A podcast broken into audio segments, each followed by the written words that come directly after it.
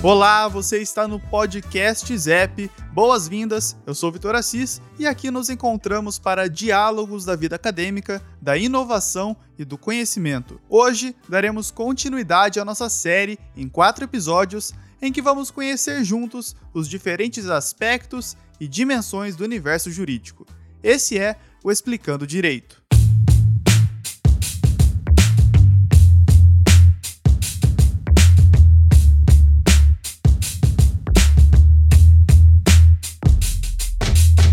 Como falamos na semana passada, no mês de agosto você vai conhecer e está conhecendo mais sobre um dos campos profissionais mais desejados do Brasil, aqui no podcast ZEP.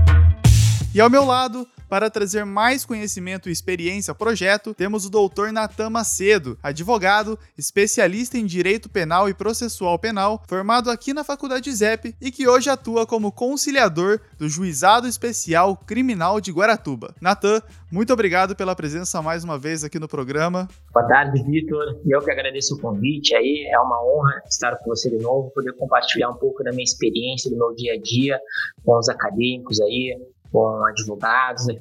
com pessoas que estão enfrentando as dificuldades aí e que a gente pode compartilhar essa, esses momentos, né, essas situações que nós nos deparamos com o próximo, né. Então é sempre uma honra poder estar com vocês aí num programa que eu acho que é de suma importância aí para para todos, né, ainda mais do meio acadêmico do, do ramo do direito. Muito bem. Na semana passada nós conversamos sobre o primeiro contato com o direito, né? Algumas percepções e possibilidades que a graduação apresenta. Já naquele momento, você comentou sobre algumas experiências impactantes que você vivenciou, né? Desafios mesmo que fizeram parte da sua trajetória. E eu acredito que podem vir a surgir em algum momento da vida daqueles que também nos ouvem, né? Por isso, no episódio de hoje, vamos tratar sobre os desafios do direito, da graduação até os passos futuros. Ao longo desse caminho de formação, arrisco dizer que é uma, uma formação contínua, né? Onde aprendemos não só em sala de aula, como também na prática do dia a dia da profissão, cada nova possibilidade é um pretexto para aprender coisas novas. Mas essas situações muitas vezes chegam como problemas a serem resolvidos. São os desafios. Para começar, Natan, em um panorama geral, Quais são os principais desafios que você identifica na carreira jurídica, no mundo jurídico? Difícil, sabe? São inúmeros aí, e se fosse para numerar, colocar todos os desafios, faltaria muito tempo para nós, né? O direito ele tem isso, são todos os temas né, que a gente vai conversar, ele é longo, enfim, eu vou tentar ser o mais objetivo possível aqui para colocar os desafios que particularmente eu enfrentei, né? Mas como eu sempre digo aos meus colegas, a, aos acadêmicos que vêm conversar comigo, cada um vai ter um desafio, cada um vai ter uma trajetória, cada um vai ter uma dificuldade diferente. E daí vai de cada um como que vai conseguir sobressair a isso, né? Eu vou trazer hoje aqui as dificuldades que eu particularmente encontro juntamente com os colegas que estão comigo no dia a dia. Quais que são os desafios maiores da advocacia? O primeiro é começar, né? Que a gente vai passar como foi a nossa conversa anterior, por um exame de ordem que requer muita concentração, requer muito estudo, muita paciência, e a gente vai superar isso, vai passar. Só que daí entra outro desafio, que é iniciar no, no ramo do direito, num mercado que tem muitos profissionais, e que não basta você aí ter uma OB, não basta você ter sido tão somente aprovado no exame de ordem. Você vai ter que começar de alguma forma e ali você vai ter que começar a empreender. E o começo, então, é o maior desafio do advogado e esse foi o maior desafio para mim. Eu digo porque o advogado, quando começa, ele vai ter que ir às audiências. E ali a gente encontra o primeiro desafio. Para você ir numa audiência, tem que ter um veículo. E essa, uhum. esse foi um desafio que eu achei no início. Embora eu tivesse um veículo, esse veículo ele pertencia ao meu pai, um Fiestinha vermelho. Então eu pegava emprestado do meu pai esse veículo para começar a fazer as minhas primeiras audiências. E esse foi um desafio que eu encontrei porque comecei a advogar ali próximo do, do início do ano e um calor tremendo. E qual foi o problema? Esse carro não tinha um ar, um ar condicionado, era simplesmente no manual ali, uma vendarola, enfim. Então ali foi o primeiro desafio que encontrei. Mas isso eu acho que nós temos que passar e tudo isso faz a gente ter os pés no chão e crescer, né? Enfim, uhum. e esse foi um desafio que eu tive é, no início, ter um, um veículo, né, para começar com os meus clientes para as audiências e tudo mais. Mas continuei, né, trabalhandinho, é, emprestando festa do meu pai. Logo na sequência eu comprei esse veículo do meu pai, consegui comprar, consegui quitar ele, continuei trabalhando com os pés no chão, é, sempre guardando o máximo possível e eu vou ser um pouco redundante nisso, mas eu vou dizer novamente, principalmente para aqueles que vêm de uma trajetória igual a minha, né, que não tem tudo de mão beijada. Guardem, guardem. A advocacia, ela requer uma administração muito boa. Então, se você ganhar no mês 10 mil, você não vai gastar no próximo como se fosse 10 mil. Você vai ter que guardar esses 10 mil aí, guardar o máximo que você puder, e assim vai sendo, né? Então, isso que é uh, um desafio. Então, comece, comece guardando, comece por baixo, não queira dar um passo maior que a perna. Eu vejo, e enfim, alguns colegas que às vezes acabam entrando logo no início é, em dívidas, porque o ramo do direito ele acaba trazendo e rotulando algumas coisas. Então, as pessoas querem trazer um status, né? Mas as pessoas têm que ter consciência consciência para começar devagar, tá? Então eu dou exemplo, eu comecei com uma Fiestinha, depois fui com outro, enfim, até a gente conseguir chegar no carro, mas tudo isso com o pé no chão, sem querer dar o passo maior que a perna.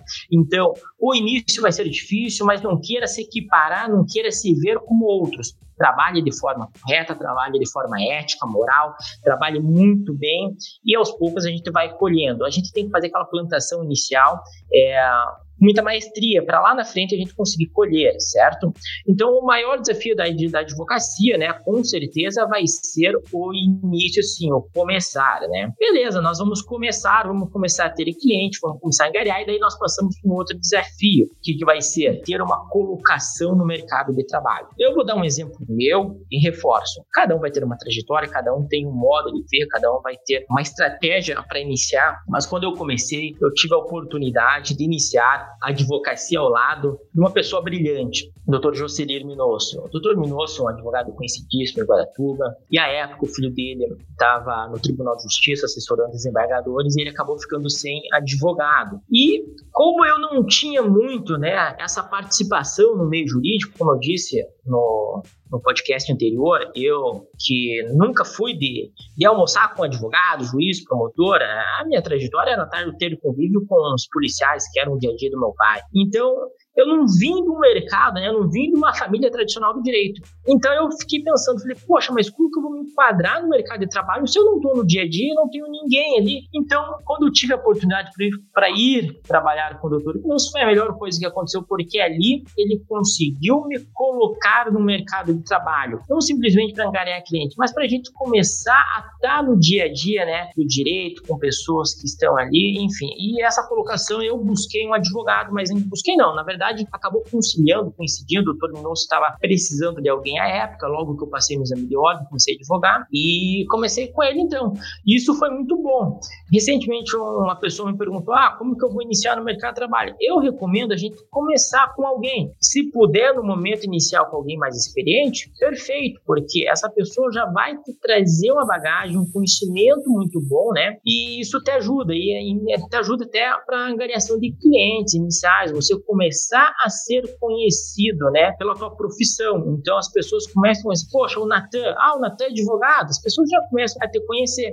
Então, se você não tem ainda essa tradição jurídica na família, se você não vem, né, de nenhuma família aí que já tem envolvimento, engajamento com o direito, busque alguém para começar a te introduzir no mercado de trabalho. Isso é muito bom. A gente vai ter uma ampla, uma ampla concorrência no, na advocacia. Então, cada esquina que você vai, você vai ver um escritório de advocacia, certo? E só que uma coisa que ó, uma colega minha falou, nossa, nós temos muitos advogados, né? Mas eu particularmente eu, eu tento ver assim, né? Nós temos muitos advogados, mas nós temos muitas clínicas odontológicas também, se você for ver, nós temos muitos engenheiros, enfim, é claro que não tamanho como o advogado, mas eu acho que o mercado ele tá inchado, inflado, mas esse é um desafio que vai ter também a concorrência, né? Não vai, não vão ser raras as concorrências que você vai ter. No uhum. mercado ele quer daí, ele requer que você tenha, né, alguma especialidade, ele requer que você tenha algo a oferecer.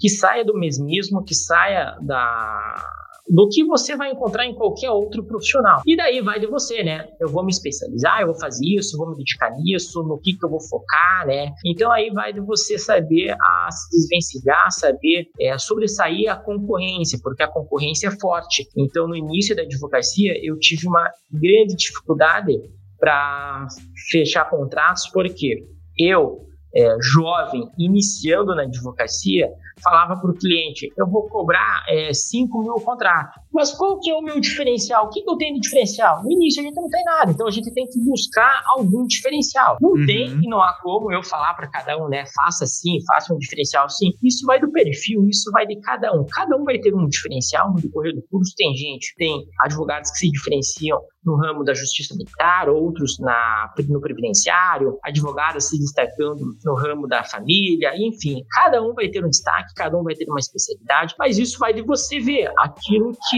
vai conseguir. Só que daí entra um grande problema. Eu vou me especializar, que nem eu, na área criminal, né? Eu faço criminal de família. Nosso litoral, quantos habitantes tem, quantos advogados tem? Suporta, ele tem é, como aguentar é, uma pessoa que é especialista é, tão somente em duas áreas atuar? Será que a gente vai conseguir se manter? E daí é claro que eu falo para os meus colegas que não, não tem como, por mais que você tenha uma certa diferença em determinada área, a gente não consegue, humanamente é impossível, né? É, a gente sobreviver trabalhando só com uma parte criminal. Dá sim, mas é claro, a gente não pode porque o cliente que te busca, às vezes, por área criminal, amanhã ou depois vai querer te buscar por outra determinada área. E daí você vai é, simplesmente fechar as portas a esse cliente? Não, você tem que dar atenção para ele. E aí entra a importância que eu citei ali dos desafios, você tá com alguém. E tá com alguém que já tem uma experiência, que possa dar um suporte em outras áreas, fazer é, contatos, ter parcerias com advogados que façam outras áreas, né? Então aí entra uma grande importância também que eu vejo que é, os acadêmicos precisam ter. É, humanamente, hoje o direito ele é um leque gigantesco de opções e a gente não consegue né, dominar uhum. todas as áreas. Direito do trabalho, direito penitenciário, direito penal, processual penal. É impossível, certo? Então você tem que ter parcerias, tem que ter contatos e tem que ver que essa ampla concorrência, na verdade, ela vem para ajudar. Então hoje eu dou pareceres para colegas meus, é, advogados, é, do dia a dia, da parte criminal, da parte de família, enfim, que não fazem, mas eles mesmos trazem para mim e a gente faz a parceria e trabalha junto, em conjunto, né? Então saiba ser solícito, ser amigo, né? Estar tá ali no dia a dia, não, não ser uma pessoa arrogante, soberba, né? Com o colega, porque a gente pode precisar e você tem que ter essas parcerias. Uma coisa que você comentou até no episódio passado e hoje você reforçou,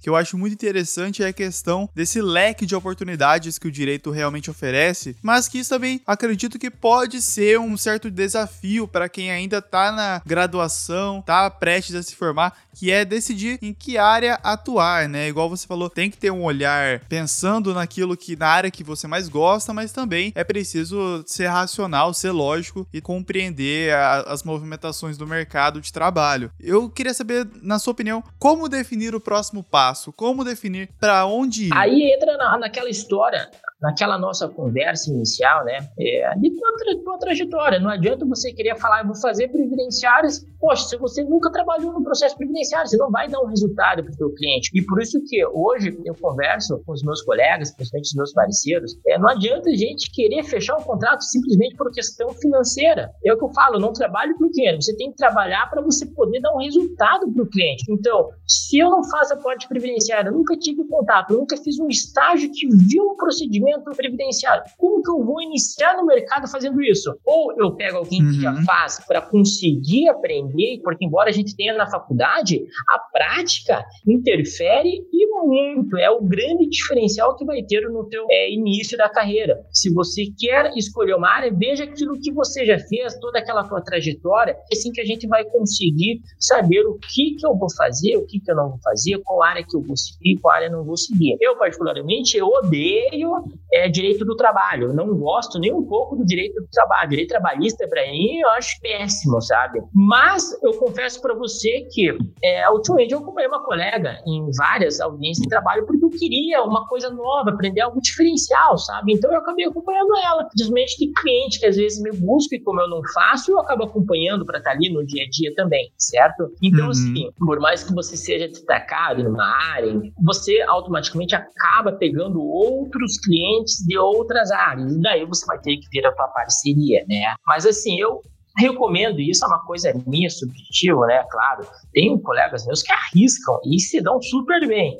Eu já tenho um certo receio nisso. Eu acho que para eu iniciar uma determinada área que eu nunca tive contato para parar e estudar, dá certo, dá. Mas aí você vai ver qual foi os meus honorários, quanto que eu cobrei, qual foi o tempo que eu desgastei aqui? Eu poderia estar rendendo em outro processo, não poderia estar rendendo, por isso que a gente tem que tomar muita precaução, certo? É quando a gente vai uhum. fechar um contrato que não é muito da tua área, entende? É bacana para um aprendizado novo, enfim. Ó, eu tenho diversos colegas que fecham júris e não fazem é, tribunal do júri e acabam fechando comigo para estudar o processo comigo, ver o dia a dia, enfim. É, isso é muito legal e a gente acaba aprendendo, e eu falo, eu acabo aprendendo mais com a parte, porque às vezes nós também temos o nosso mecânico, no nosso dia a dia ali, a gente começa a ter opiniões de fora que são importantes para a gente começar a rever, certo? Então, por mais que a gente tenha uma determinada especialização numa área, é sempre bom a gente estar tá inovando. Opa, eu vou fazer um tribunal do júri. Fale com uma psicóloga, fale com uma assistente social, fale com um dentista, fale com um médico sobre aquele caso ali, para você começar a ter ideia, certo? Isso eu falo né, mais da parte criminal. Agora, eu vou fechar um processo trabalhista, eu vou ter que ter a humildade de, se eu nunca fiz, conversar com alguém que faz essa parte aí para eu conseguir ter uma ideia, uma noção e ver se eu estou buscando o melhor para o cliente. Embora, reforço, eu particularmente eu não fecho contrato em áreas que eu não faço, né? Então eu sou bem claro uhum. aos meus clientes que aquela determinada área eu não faço, aquele determinado assunto eu não domino, mas quem vai fazer é tal pessoa, tal advogado, que é meu parceiro, né? Assim, eu, eu procuro fazer assim, porque um processo, fechar um processo, assinar uma procuração, assinar um contrato, é de extrema responsabilidade. E muitas das vezes a pessoa confia muito em você para ela dar uma procuração para você falar por ela. Então você tem que ter um zelo, você tem que ter uma qualificação boa, né? Para não prejudicar o cliente. Bem ao contrário, você tem que dar o melhor para ele.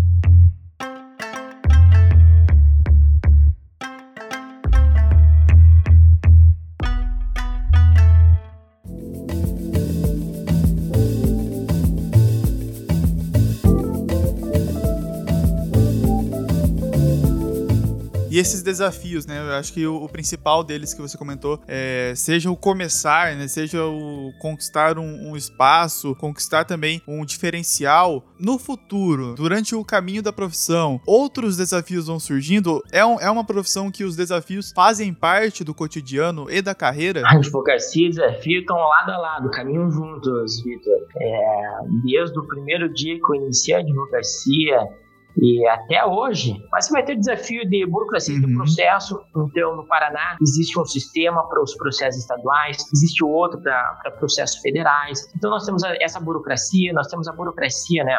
A morosidade da justiça, né? Então, esse é um desafio que a gente encontra. Eu vou falar com o cliente meu e quando o cliente vai falar com você, ele quer uma certeza, que é um prazo certo, né? E isso é uma coisa que eu tenho muito cuidado, porque eu sempre falo que a única certeza que nós temos, que nós podemos dar, é de um bom andamento no processo, de um zelo no processo, né? Mas agora o resultado nós nunca podemos prometer Jamais. Isso é uma dica que eu dou para os colegas, né? Para não enfrentarem uma briga com o cliente por prometer algo que não depende de nós. Por mais que a gente saiba que o direito está que ele pode ser alcançado, que tudo está a seu favor, jamais, em hipótese alguma, prometa aquilo que você não pode dar ao cliente, certo? Não só isso, eu vejo na parte criminal, porque você tem que ser ético, você tem que ser moral. Você não pode prometer aquilo que você não pode dar, que não depende só de você. E eu cito isso como exemplo da parte criminal. Os familiares, muitas das vezes, quando tem um ente, né, um parente próximo preso, eles vêm num sistema vulnerável para o escritório de suficiência. Eles querem que você fale para ele, aqui tá fácil sair, eles querem uma certeza que você vai tirar aquela pessoa. E aí entra a questão do desafio de você ser ético, porque o cliente vai estar ali com os honorários, com dinheiro para te pagar, e você tem que ser ético, tem que ser firme e forte e não prometer aquilo que não depende de você. Jamais. Por mais que você saiba que ele vai conseguir sair, no teu íntimo ali, mas não tem como a gente prometer nada, porque isso depende de um juiz né, decidir, de um desembargador decidir. Então sejam firmes, sejam fortes e não venham prometer aquilo que vocês não podem dar. Isso eu vejo que muitos colegas acabam prometendo e daí a pessoa não sai. E saiba trabalhar com os familiares. Mostrem para ele o trâmite processual, mostre a eles que você vai prestar um brilhante serviço, mas não prometa, não prometa um resultado que não vai depender só de nós. Cada comarca é uma realidade, cada comarca tem um trâmite, tem um determinado número de processos, cada comarca tem um determinado número de juiz e promotor, cada comarca tem um determinado número de advogados e defensor. Então não há como a gente falar um prazo, isso é impossível, tá? Então tentar ser o mais claro com o cliente possível, não ficar prometendo, porque você pode acabar tendo disso daí de promessas que não dependem de você, grandes brigas com o cliente lá na frente. Então, Natan, o direito, muitas vezes, ele tá completamente intrínseco a, ao dia a dia da pessoa, né? Então, às vezes, o horário não existe muito aquela questão do horário comercial ou um horário certo para atendimento. Quando é acionado, o advogado tem que estar tá disposto, né? Separar os aspectos profissionais do restante da vida do profissional é um desafio também? É um grande desafio. Eu cito ontem à noite, eu estava em Guaratuba, trabalhei lá, e era próximo da, das quatro, recebi um telefonema de um cliente que precisava de um atendimento urgente aqui em Pontal. E eu tentei ver com ele se a gente poderia fazer por chamada, não, ele precisava de um atendimento urgente aqui. Então me coloquei, eu consegui chegar em Pontal ontem à noitezinha para atendê-lo, enfim, conversar com eles. E esse é um desafio da advocacia, que as pessoas têm que ter ciência. Ser advogado não tem data, não tem dia, não tem, eu vou advogar de segunda a sexta. Ser advogado é advogar sábado, advogar domingo, advogar em feriado, advogar à noite. E quando eu pego um processo do cliente, eu acabo pegando o problema dele para mim. Então eu fico com aquilo e vendo e revendo, enfim. Esse é um desafio, sabe? Eu confesso que é um desafio desafio para mim, particularmente, é conseguir me desligar às vezes do direito. Então eu fico pensando naquele processo 24 horas, o que, que eu vou fazer, como que eu vou sair, o que, que eu vou dar de melhor para o meu cliente, qual vai ser a estratégia que eu vou usar. E esse é um desafio. Mas tem uma coisa, a advocacia ela não tem um horário comercial não, bem pelo contrário. Se chamou, você vai ter que estar tá lá e vai ter que dar assistência àquele que te busca. Esse é um dos mandamentos do advogado. Aquele que quer determinado horário para trabalhar, tem que partir para um concurso público. Aquele que consegue né, fazer uh, e tem a ciência que às vezes vai ter que trabalhar à noite, vai ter que trabalhar no feriado santo, vai ter que trabalhar no sábado e domingo, esse é o dia a dia da advocacia.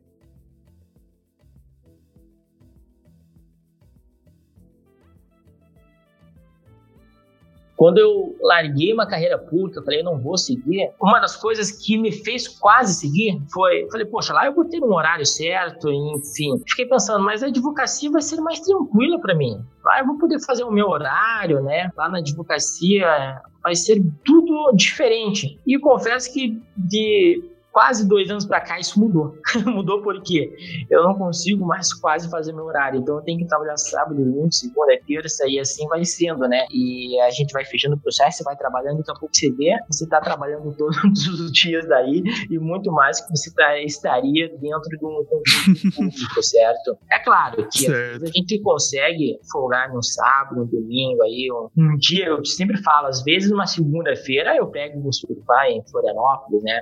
Eu consigo consigo ter isso, mas às vezes, e não raras às vezes, né, eu passo o domingo inteiro trabalhando. É realmente um desafio. É, mas não tem horário não, hein? Já, quem vai exercer advocacia tem em mente que três horas da manhã o teu celular pode tocar, alguém foi preso, o familiar precisa que você vá lá dar assistência para o teu cliente, acompanhar o interrogatório e você vai ter que ir. Tem que estar tá preparado. É, tem que estar tá preparado. E aí eu já vou dar, né, até uma dicasinha, né, que ligaram, ligam para você de madrugada, já a primeira coisa, os familiares irem no, no escritório, assinar já a procuração, assinar contrato, e, enfim, eu digo isso porque debati muito no início da advocacia com isso. Me ligavam e, e advogado ia novo, já saía correndo para a delegacia, acompanhava o cliente, beleza, e agora? Não fechei contrato, não fechei procuração, então já vou fazer o contrato desde o início, não deixar nada para depois.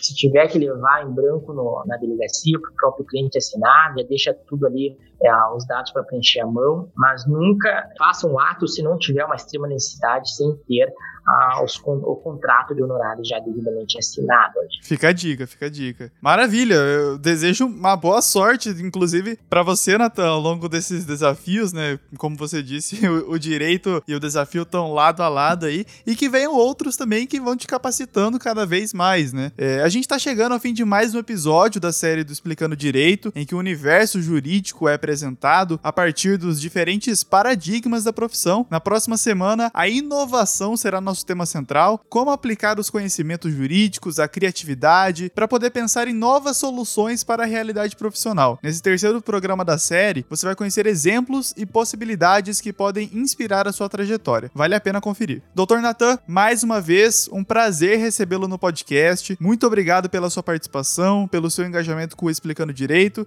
e até semana que vem. Obrigado, Vitor. Um abraço, um abraço ao pessoal aí e nos encontramos. Eu quero só trazer, né, como já é de costume, no finalzinho, eu cumprimentar com algo, algo que eu tinha separado para falar aqui e acabei me esquecendo, que é, não basta a gente hoje estar tá se atualizando só no ramo do direito, a gente tem que também estar tá se atualizando no, nos avanços tecnológicos, porque pô, ainda mais com essa pandemia, é tudo tecnologia, então só a gente saber o direito não está bastando, a gente tem que ser um pouco aí de técnico informática também. Então fica a dica para os que estão chegando aí, que se forem igual eu, que sou um pouco perdido na, na informática, é, se, se, atualizem aí, estejam acompanhando a tecnologia aí, porque o direito hoje também está exigindo né, essa competência tecnológica também. Valeu, Vitor, tamo junto aí, conte comigo sempre, precisando aí, e na próxima, a gente traz as questões também, as perguntas, né? Tem algumas perguntas que o pessoal me mandou aqui e nos vemos. Perfeito, perfeito. Então, semana que vem, se você quiser ficar sabendo um pouco mais sobre essas questões da tecnologia, do avanço dos recursos digitais,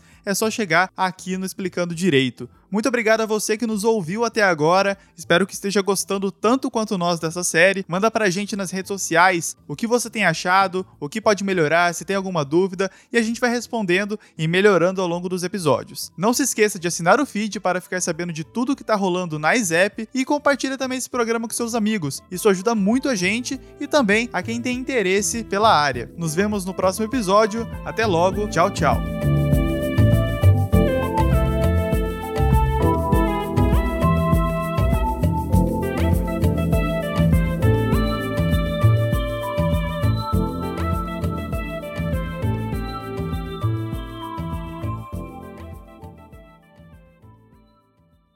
Este podcast é uma realização da Faculdade ZEP, com produção e edição de Vitor Assis, participação de Natan Macedo e trilha sonora por Kevin MacLeod, com as faixas Shave Mirror, Too Cool e Leopard Prince Elevator, utilizadas sob licença de atribuição do Creative Commons. Até a próxima!